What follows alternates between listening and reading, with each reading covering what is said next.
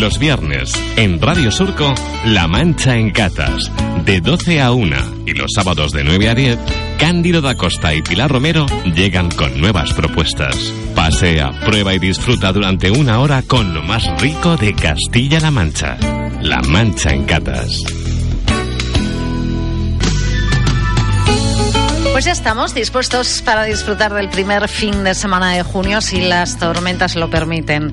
Y como, como casi siempre, comenzamos nuestro programa con una ruta. ¿Qué tal, Candido Acosta? Buenos días. Muy buenos días, Pilar. Muy buenos días a todos. Pues dándole vueltas, me he acordado, digo, adiós, si ya hemos empezado junio. Sí. Sí. Y cada vez que empieza junio, mira, yo es que me acuerdo inmediatamente de Valdepeñas.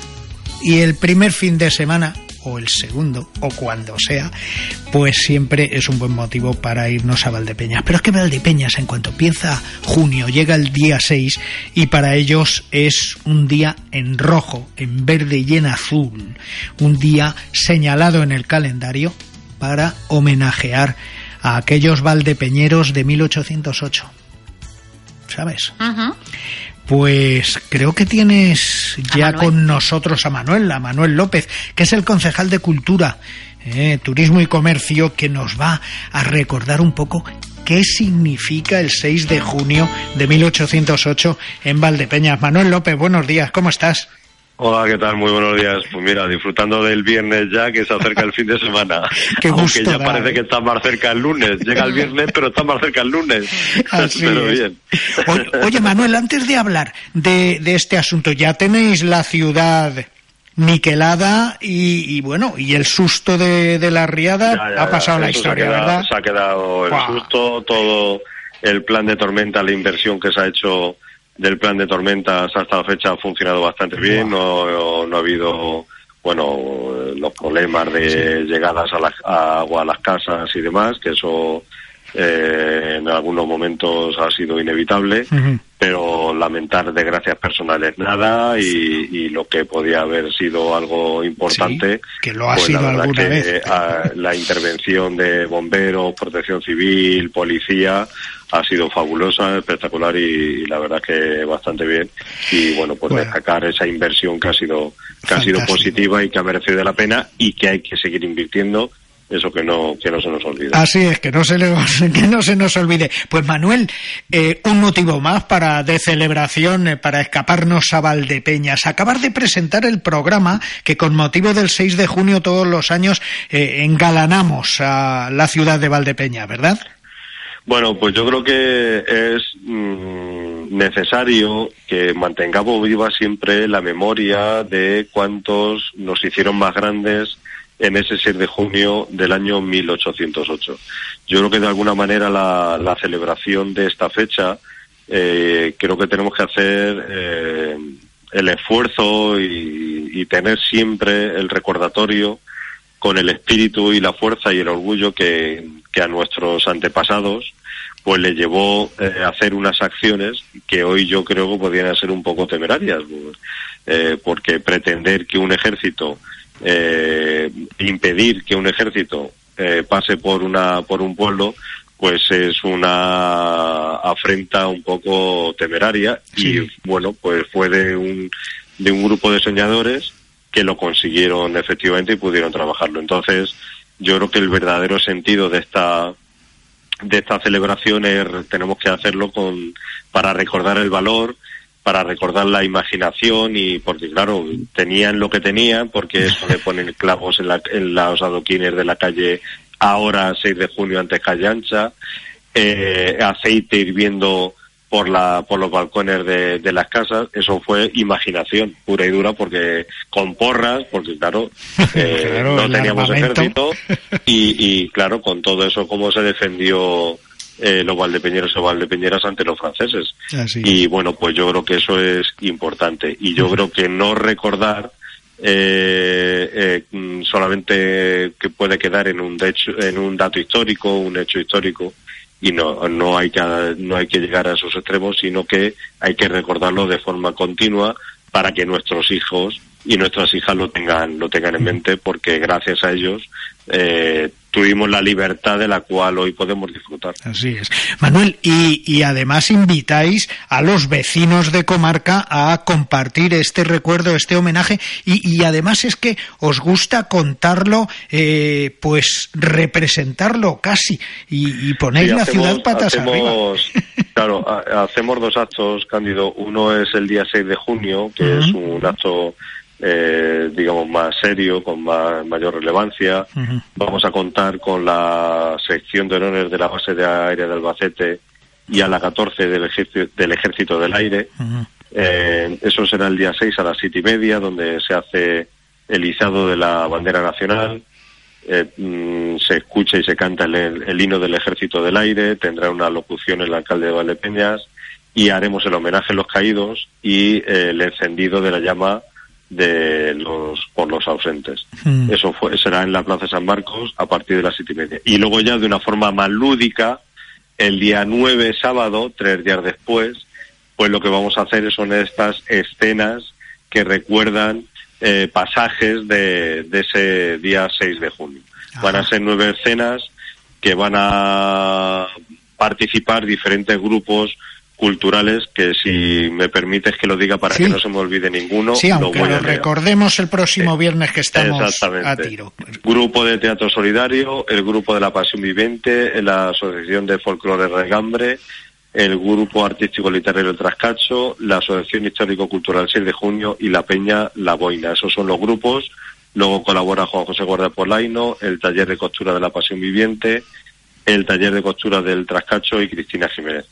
Todas son personas que de forma desinteresada, de forma altruista, están trabajando para pasar a la historia y formar parte de la historia, recordando lo que pasó eh, en las fechas anteriores a, al 6 de junio. Entonces, este año, bueno, son nueve escenas, hemos incorporado dos escenas nuevas, como en la venta, que antes no estaba en esa venta, lo que van a llegar van a ser arrieros, perdón, arrieros, sí. eh, que lo he dicho muy deprisa, arrieros, que nos van a contar cómo desde Madrid estaban viendo los hechos que estaban sucediendo con el 2 de mayo y nos van a contar lo que está pasando en Madrid y que van a llegar los franceses hacia el sur de la, de la península. Y sin no redes tenemos... sociales ni nada, que aquella época, no, fíjate. En aquel momento los WhatsApp, Facebook, Instagram no existía para nada.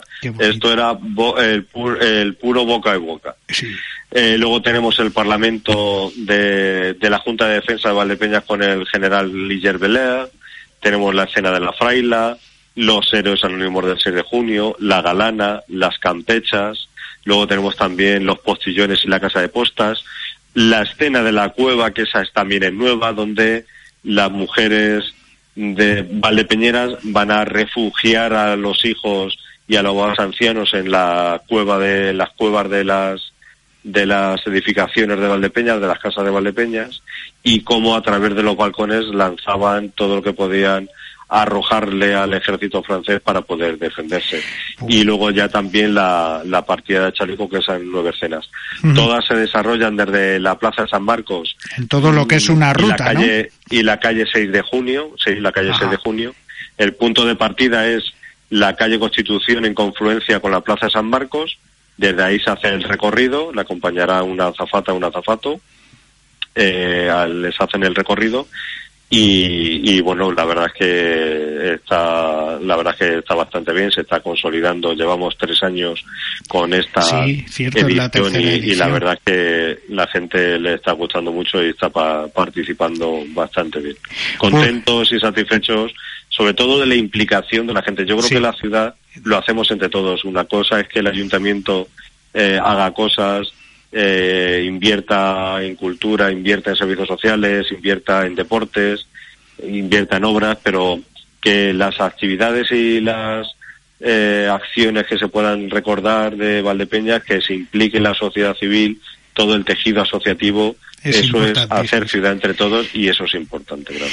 Eso lo lleváis en los genes, Manuel. El próximo viernes le damos una vuelta más detenida porque cada año nuestra cita en cuanto empieza junio es Valdepeñas. No puede ser, no puede ser otra cosa, ¿sabes? Y, y, recorremos toda la comarca durante todo el año, tú bien lo sabes, Manuel. Sí, sí, sí, lo sé, lo sé. Hacéis un esfuerzo bastante importante y una difusión de la comarca muy muy interesante para que la gente cada día conozca más nuestra, nuestra forma de ser, nuestra cultura, nuestra idiosincrasia y se conoce pues a través de, de vosotros el trabajo de desarrollar. Si es que nuestra comarca es una caja de bombones, vas eligiendo un bomboncillo, un bomboncillo, y parece que no, ¿sabes? Sí, Así sí, es. Sí, es verdad. Pues hablamos la próxima semana que quiero que, que, que, que, llamemos la atención sobre algunas de estas de estas escenas que van a recorrer la ciudad el próximo fin de semana. Eh, semana. Un abrazo fuerte, enhorabuena. Un abrazo muy fuerte, muchas gracias, un abrazo adiós. a vosotros, adiós. En Radio Surco La Mancha en Catas. Con cuchillo y tenedor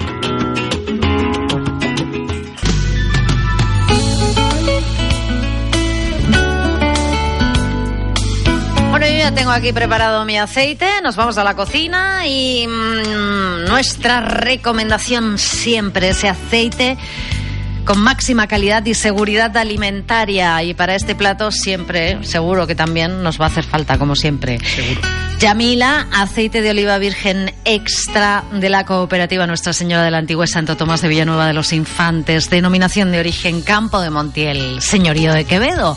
Aceite virgen extra ecológico procedentes ambos de olivos milenarios cultivados en esta comarca, con ese frutado fresco, sabor intenso propio de las variedades que lo producen. Recuerda, Yamila y Señorío de Quevedo, que puedes adquirirlos en la cooperativa o en establecimientos de Villanueva de los Infantes.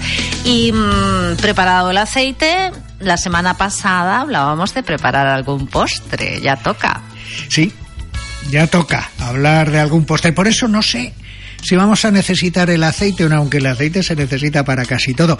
Pero tenemos ya a nuestro ah, chef, vale. ¿verdad? A ¿Sí? Javier Olmedo, que ahí está currándoselo este jefe de cocina. Lo pillamos siempre a una hora que ya veremos si no le toca algún disgusto y tendrá que desfacer en tuerto. No lo sé. Javier Olmedo, muy buenos días. Hola. Buenos días. Buenos bueno, días. estás allí al lado del fogón, ¿no? Bueno, hoy no. Hoy. Anda. me retira un poco. Hoy ah, me un poco. bueno, vamos a ver. Eh, te pedíamos, porque teníamos ganas de ir ya preparando recetas, que luego viene agosto, no hay programa, estamos en plena campaña uh -huh. de melón y sandía y nos gusta tener, haber tomado notas y tener las recetas allí en nuestras hojitas. Y, y, creo que tienes algo por ahí delicioso de nuestro principal fruto del verano, que es el melón y la sandía, melón de la mancha. Sí, sí. Hoy hemos preparado, bueno, dije que iba a hacer algo dulce, pero sí. hemos preparado algo salado y algo dulce también. Ah. Anda, sobre todo refrescante. sí, sí, rápido y, y, ¿Sí? y, ya verás que bien. Sí. Anda, pues vamos Entonces... a tener un aperitivo y un, y un postre. Uh -huh. Bien. Sí. Bueno, pues os comento, lo salado lo que vamos a hacer es un, un salmorejo tradicional con sandía y queda muy rico. Y luego, por otro lado, vamos a hacer como un lingote de melón sí. que lo vamos a infusionar o osmotizar, que ya explicaré lo que es osmotizar, uh -huh. con, con mojito. Entonces va a quedar muy bien, muy refrescante. ¿Con mojito? Nada, pues... Uh -huh. Anda. Un mojito. Entonces, pues... Pues para el salmorejo lo que vamos a utilizar es un cuarto de sandía, uh -huh que a poder ser le quitamos las pepitas si viene con pepitas y si sí. no pues pues no pasa nada se las quitamos nosotros Bien. y vamos a utilizar para esa cantidad de sandía unos cuatro o cinco tomates tipo pera que estén bien maduros si no, no, no tenemos tomate tipo pera pues utilizamos unos tomates que estén maduros Bien. vamos a utilizar una pizca de sal un poquito no no digo cantidad porque esto es a gustos claro vamos a utilizar un poquito de, de azúcar también para corregir la acidez uh -huh. del tomate. Vamos a utilizar un vasito de aceite de oliva virgen extra. Para este salmorejo vamos a utilizar un, un aceite que tenga poca acidez porque nos interesa que sobresalga más el sabor de la sandía uh -huh. y que nos quede ese sabor suave del aceite. Bien. Y lo que vamos a utilizar es medio ajito. Vamos a utilizar poquita cantidad para que le dé solo un toque. Uh -huh. Cuando decimos medio ajito, ¿eh? porque tú eres de Tomelloso, es medio diente, ¿no? No Medio es media diente. cabeza, cuidado. No, no, no, no. Eso es. Media, me- medio diente. Y lo que vamos a utilizar también es un poquito pan. En este caso yo le meto pan de molde porque va a quedar un resultado mucho mejor. Pero vamos, que cualquier pan nos, nos puede nos puede valer. Es, es simplemente para darle un poquito de espesor y ya está. Sí, vale.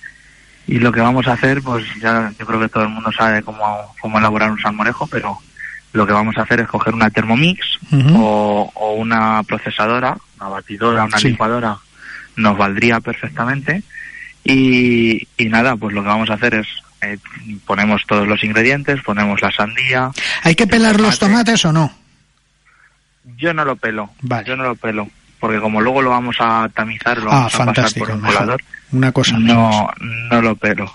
Nos ahorramos ese tiempo. Entonces Bien. ponemos la sandía solo en la parte roja, le ponemos el tomate, echamos el ajito, echamos el pan y dejamos para el final eh, la sal, el azúcar y el aceite. Entonces lo que hacemos es que lo, lo trituramos muy bien, cuanto más lo trituremos eh, nos va a coger más aire y va a quedar más aireado, mucho más rico. Y, y nada, al final lo colamos y lo que hacemos es volverlo a echar en, en esa procesadora y al chorrito fino, fino, fino vamos a ir añadiendo el, el aceite de oliva para que coja brillo y, y nos quede muy rico. Y ya al final del todo, pues rectificamos el sabor, añadimos nuestra sal, nuestro azúcar para quitar esa acidez y, y ya lo tendríamos listo. Lo podemos acompañar con un poquito de, de sandía troceada o con un poquito de picado tomate, lo que sea. Y, y ya nos quedaría ese salmorejo de, de sandía, que no es, eh, no es lo que tradicionalmente conocemos, pero queda también muy rico. Ajá, fantástico, mira, una cosa, una cosa nueva. El por qué siempre eh, que, que hablas de echar el aceite que va al final eh, hay que echarlo así un chorrito muy despacio y muy despacio. Es para, es para que emulsione, para que nos Ah. coja cuerpo ese, ese salmorejo y para que Sí, nos sí. coja ese brillo. Si lo echamos de golpe, nos quedará, pero no, nos quedará ese brillo, pero no nos quedará igual. Ajá, Entonces, pues por eso a chorrito. Igual que cuando hacemos una mayonesa, que emulsionamos y echamos el aceite a chorrito, claro. pues, pues ese es el resultado. Fantástico. Bueno, vamos con el otro plato, con los lingotes Bueno. de melón. Este es muy rápido y muy sencillo. Lo que vamos a hacer es elaborar un mojito normal, pues con nuestra hierbabuena, eh, nuestro, nuestra lima, el azúcar, eh, nuestro ron blanco en este caso, Sí, y, y lo vamos a hacer así. Lo que vamos a hacer es no echarle pues soda, spray, eso sí que no se lo vamos a echar. Lo que queremos es el sabor ese característico del mojito, que es el ron, el- la lima, el azúcar. y la Entonces. Juan, Bien. lo que vamos a hacer es triturarlo, triturarlo bien, bien triturado. En los restaurantes, para que nos escuche, tenga un restaurante, tenga una máquina de envasar a vacío, pues lo que hacemos es con un melón, piel de sapo de aquí en nuestra tierra, hacemos Claro. unos lingotes, como unos rectángulos, Sí, y para la gente que tenga en, resta- en el restaurante lo que hacemos es metemos eh, nuestro lingote de melón en una bolsa de vacío sí, y lo que hacemos es que echamos ese líquido dentro de la bolsa de vacío, ese mojito, la cerramos y lo que vamos a hacer con esto es osmotizar. Osmotizar quiere decir que, que nuestro producto, cuando le sacamos el aire, esos huecos que deja el aire en, el, en nuestro producto se impregnan de- del líquido que le hemos metido. le hemos puesto a la Entonces, bolsa.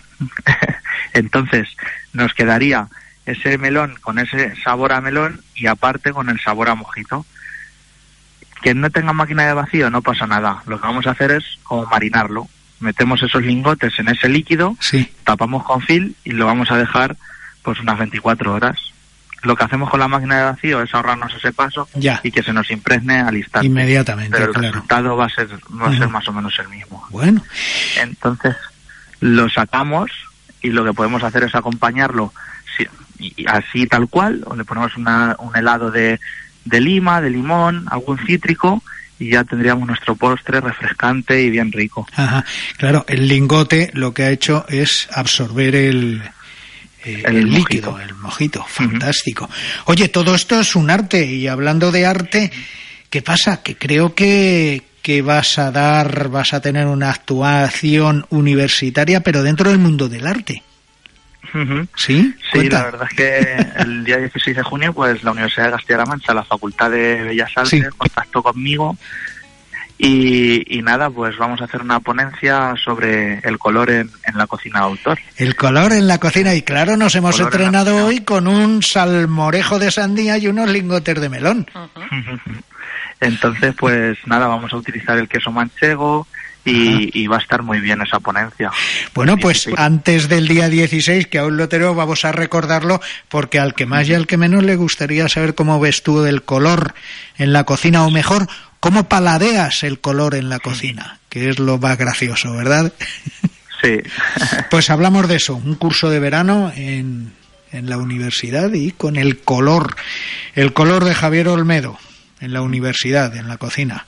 Un abrazo fuerte un abrazo. Enhorabuena y hablamos más adelante de este asunto. Y sorpresa para el próximo viernes, ¿verdad, Javier?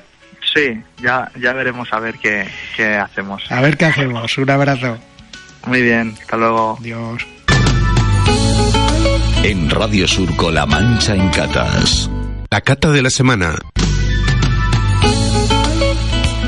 Sí, la cata de la semana y esta en esta ocasión cata de aceite.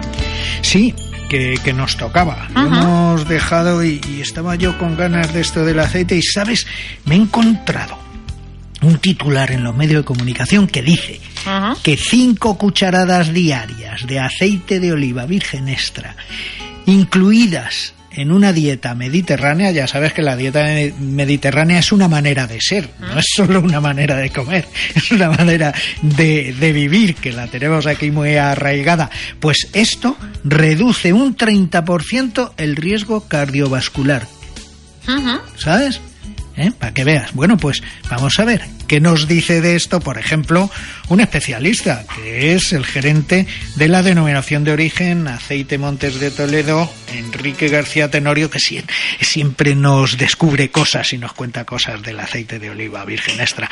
Como decíamos, es el gerente de la denominación de origen Aceite de Oliva Montes de Toledo y que estaba presente en, en estas de este concepto de cinco cucharadas diarias de aceite en una dieta mediterránea reduce un 30% el riesgo cardiovascular. Y eso lo decía Ramón Struch, que es un doctor especializado en nutrición y es uno de los mayores conocedores eh, de la dieta mediterránea. Este este científico, este investigador, eh, creo que ha pronunciado una conferencia dentro de, de, diversos actos de difusión que se llevan a cabo sobre la dieta mediterránea y llegaba y exponía a todos los que estaban en este, en este acto las, eh, los efectos beneficiosos del aceite de, de oliva.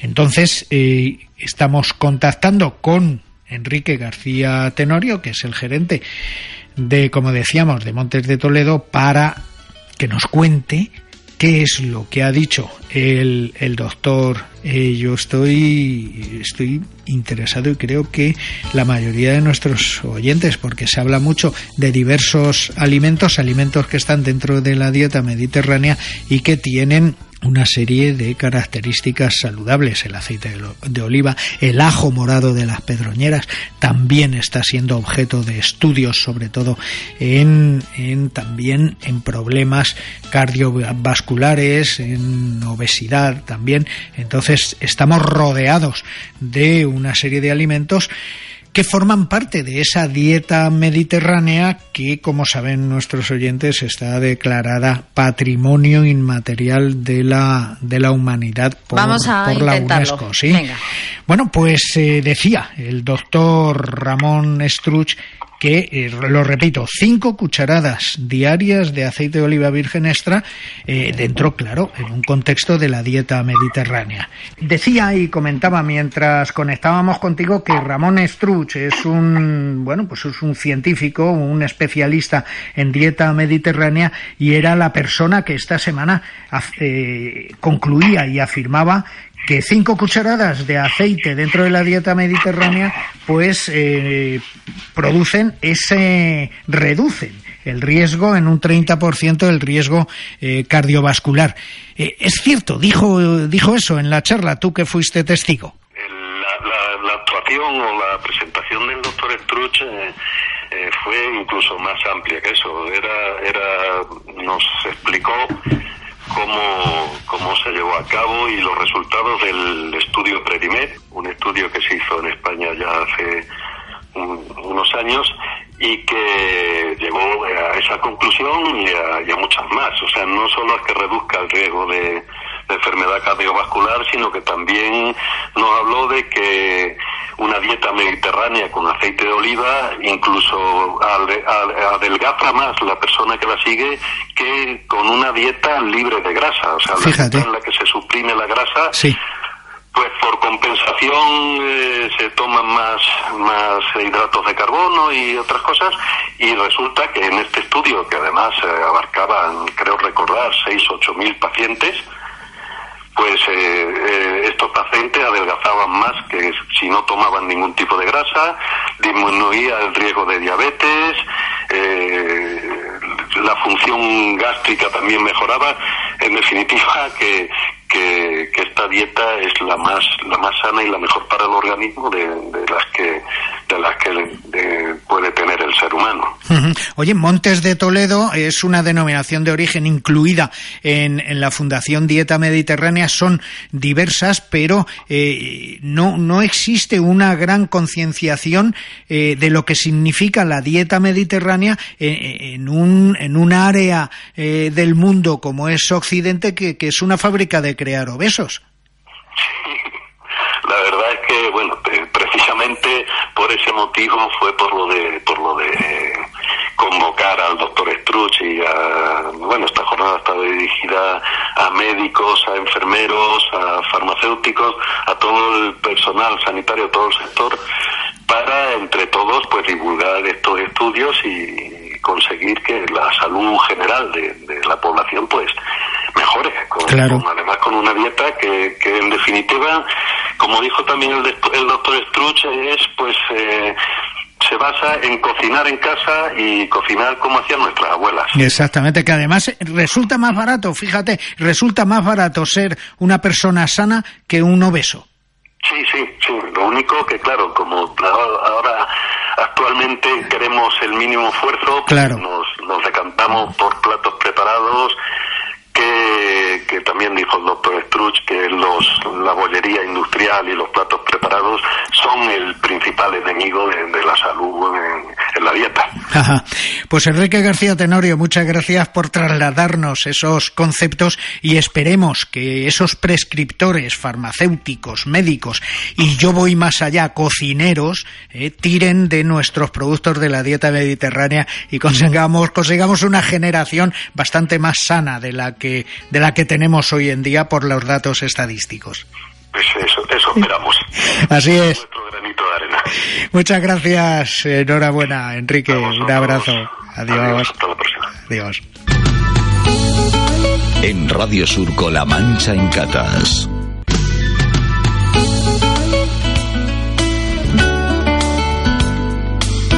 No te retires.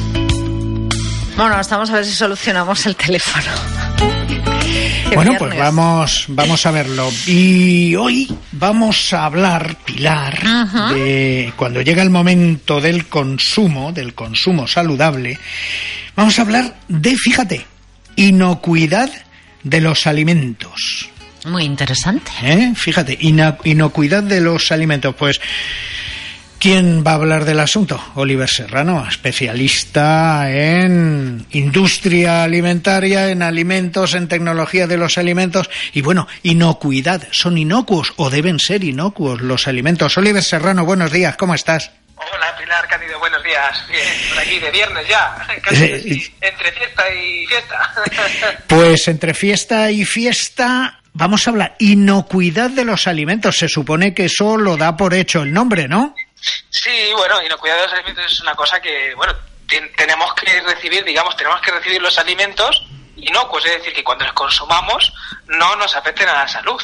Y ese es, ese es el término de inocuidad, ¿no? El hecho de tomar un alimento y que no nos eh, suponga ningún tipo de enfermedad o intoxicación derivada de, ello. ¿Y eso tiene, tenemos eso, eh, hay que explicarlo? Bueno, yo creo que sí que es... Eh, el asunto de inocuidad de los alimentos es, un asunto que los consumidores, quizás la palabra no, no, la conozcamos, pero sí que damos por supuesto que los alimentos, eh, pues cuando nos los venden, tienen que ser inocuos, ¿no? Tenemos que poderlos consumir tranquilamente, eso sí, siempre leyendo la etiqueta, siguiendo los consejos, las recomendaciones del fabricante. Si nos dicen, por ejemplo, cocinarlo de forma completa, pues cocinándolo de forma completa. Y ese alimento que nos presentan con la etiqueta y con las indicaciones que, que figuran en ella, siguiéndolas, pues eh, daría lugar a un alimento que es consumible perfectamente. Ajá. Siguiendo las instrucciones de la etiqueta, las instrucciones también, el manual de instrucciones a la hora de cocinarlo también. Bueno, o eso lo debemos saber el que más y el que menos. Realmente lo que nos ponen muchas veces nos ponen sugerencias de presentación de los alimentos, ¿no? Y nos dan unas pautas de cómo podemos cocinarlos. Si seguimos esas pautas, por ejemplo, igual te dicen potencia, meta usted este producto a 220 grados y cuando recaliente el, horno y cuando esté a 220 grados lo deja usted 6 a 8 minutos. Bueno, pues esas son indicaciones para un cocinado correcto, completo, adecuado, sin que se nos quede crudo, sin que se nos pase y se queme y ya sabemos porque todo eso quemado pues tampoco es bueno. Entonces, bueno, pues esas indicaciones nos ayudan a trabajar bien el elemento eh, como consumidor. Y, cosas que no, asuntos y cuestiones que no hacemos caso, como eh, destape eh, el alimento y manténgalo durante un par de horas antes de cocinar. Cosas que vienen en el envasado, son instrucciones también del envasado. No solemos hacer mucho caso. Bueno, yo creo que cada vez vamos estando más, eh, somos más conscientes de ello, ¿no? Es cierto que, bueno, tampoco la industria nos, eh, la industria no nos eh, informa si eso es por seguridad alimentaria, si es por calidad, por ejemplo, pues si yo abro una botella de agua, la cierro eh, la tengo refrigerada, ¿por qué tengo que tomarla durante cuatro días, ¿no? Como pone, ¿no? Bueno, pues depende del producto. Eh, unas son por calidad, por cuestiones de, eh, de sabor, ¿no? De gusto. Otras son por, por temas de seguridad alimentaria, ¿no? Pues el hecho de cocinar de forma completa. Pero sí que es cierto que si seguimos las instrucciones que vienen en ese, en ese, en ese envase, pues vamos a garantizar que el consumo es correcto. Ya ves, Pilar, siempre terminamos igual. Hay que leerse las, etiquetas. Oye, y hay un, es que hay unas jornadas de estudio además donde, donde tú estás participando, los técnicos, los especialistas en alimentación, habéis organizado una, una semana sobre la inocuidad de los alimentos.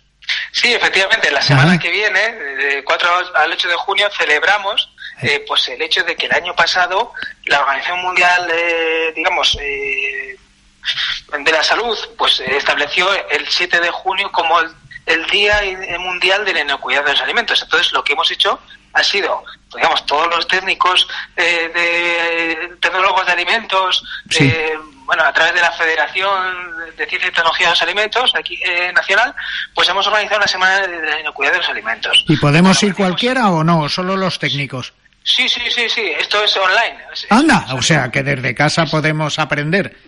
Claro, son unas jornadas que se hacen durante toda la semana, se van abriendo diferentes capítulos, eh, tratando de seguridad alimentaria, de control oficial, de material de envase y de malaje, eh, bueno, una serie de temas que todos podemos acceder a través de Internet, a través de YouTube, eh, y, podemos pues, ver esos, esos vídeos. Incluso tenemos una sesión que hemos organizado que es en, en directo, directamente desde bueno una, una organización europea, y Food, que digamos que es pues también quien aglutina a los tecnólogos de alimentos a nivel europeo. Que, que, bueno pues van a dar una jornada en directo y que eh, bueno pues que también podemos estar ahí en directo presenciando cómo pues qué, vamos haciendo los tecnólogos de alimentos para la inocuidad alimentaria bueno yo creo que es una es, es, una semana interesante que bueno pues que sin duda pues marca marca un inicio de esa fecha que se ha establecido como Día, Día Mundial de la Inocuidad de los Alimentos. Pues Oliver Serrano, dinos cuál es la dirección de la web, porque Pilar y yo nos apuntamos a esto. Bueno, pues todas las personas que estén interesadas para conocer un poquito más, porque ya digo que es divulgativo, eh, pueden entrar en www.fedalcita con y fedalcita.org. Ahí ya verán información, verán las sesiones, el programa, Y bueno, pues a través de Pues esa fantástico. página podrán registrarse en la, en la sesión en directo, pues para ver ese, ese día 7 a las 3 de la tarde, esa sesión en directo quedan, quedan desde Europa. En inglés, eso sí, esa única jornada es en inglés.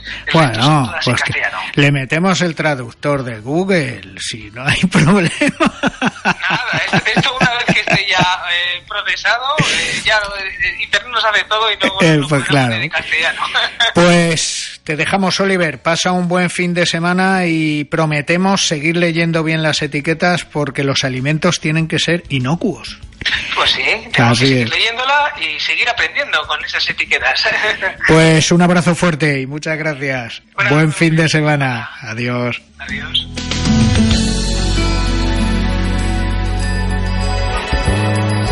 Bueno, yo creo que meteorológicamente hablando lo tenemos eh, claro, yo creo casi todos. Eh, se prevén tormentas, ya Eso es. veremos. Creo que llegamos al final, con el fin de semana, dicen. Dicen. Dicen. Bueno, Bueno, el caso es que junio ha entrado con truenos y, y piedra y bueno, creo que, que la semana será será paulatinamente más veraniega. buen fin de semana, gracias. Eso es, y a Acosta. ponerse a cubierto. Un abrazo fuerte. Los viernes, en Radio Surco, La Mancha en Catas, de 12 a 1 y los sábados de 9 a 10, Cándido da Costa y Pilar Romero llegan con nuevas propuestas. Pasea, prueba y disfruta durante una hora con lo más rico de Castilla-La Mancha. La Mancha en Catas.